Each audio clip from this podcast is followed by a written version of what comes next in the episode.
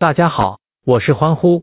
周二凌晨，西甲继续进行，届时维斯卡与皇家贝蒂斯将在前者主场展开较量。皇家贝蒂斯上仗重返胜轨，球队士气有所提升。比起已经多轮联赛不胜兼攻击力低下的维斯卡，此番理应看好皇家贝蒂斯全取三分。作为金季升班马，维斯卡目标只有一个，那就是尽力留在西甲。不过这却是一份极为艰难的任务，毕竟上轮主场在败巴萨之后，维斯卡前十七轮仅有一胜九和七负，积十二分，位列联赛倒数第一。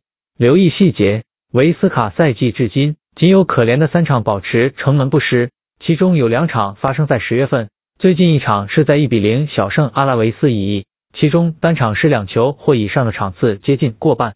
当然，在进攻方面，维斯卡亦好不到哪里去。维斯卡至今均场得失球比为零点八二比一点五三，显而易见，已经多轮不胜的维斯卡，如今处境很是糟糕，尤其是今仗还要面对进攻。有所起色的皇家贝蒂斯，如此一来，维斯卡难有反弹的资本。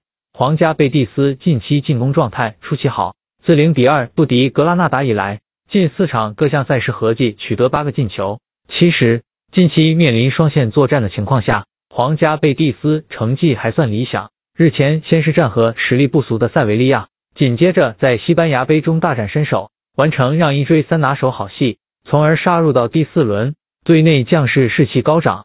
另外，必须值得一提的是，皇家贝蒂斯近期取得可圈可点的赛果，是建立在多名关键球员无法上阵的情况下拿到的，可见如今球队实力不容小觑。再加上最近一次对阵维斯卡时，皇家贝蒂斯以二比一取胜，稍稍占有优势。考虑到彼此近况有一定的差距，金帐不妨看好皇家贝蒂斯再拿三分。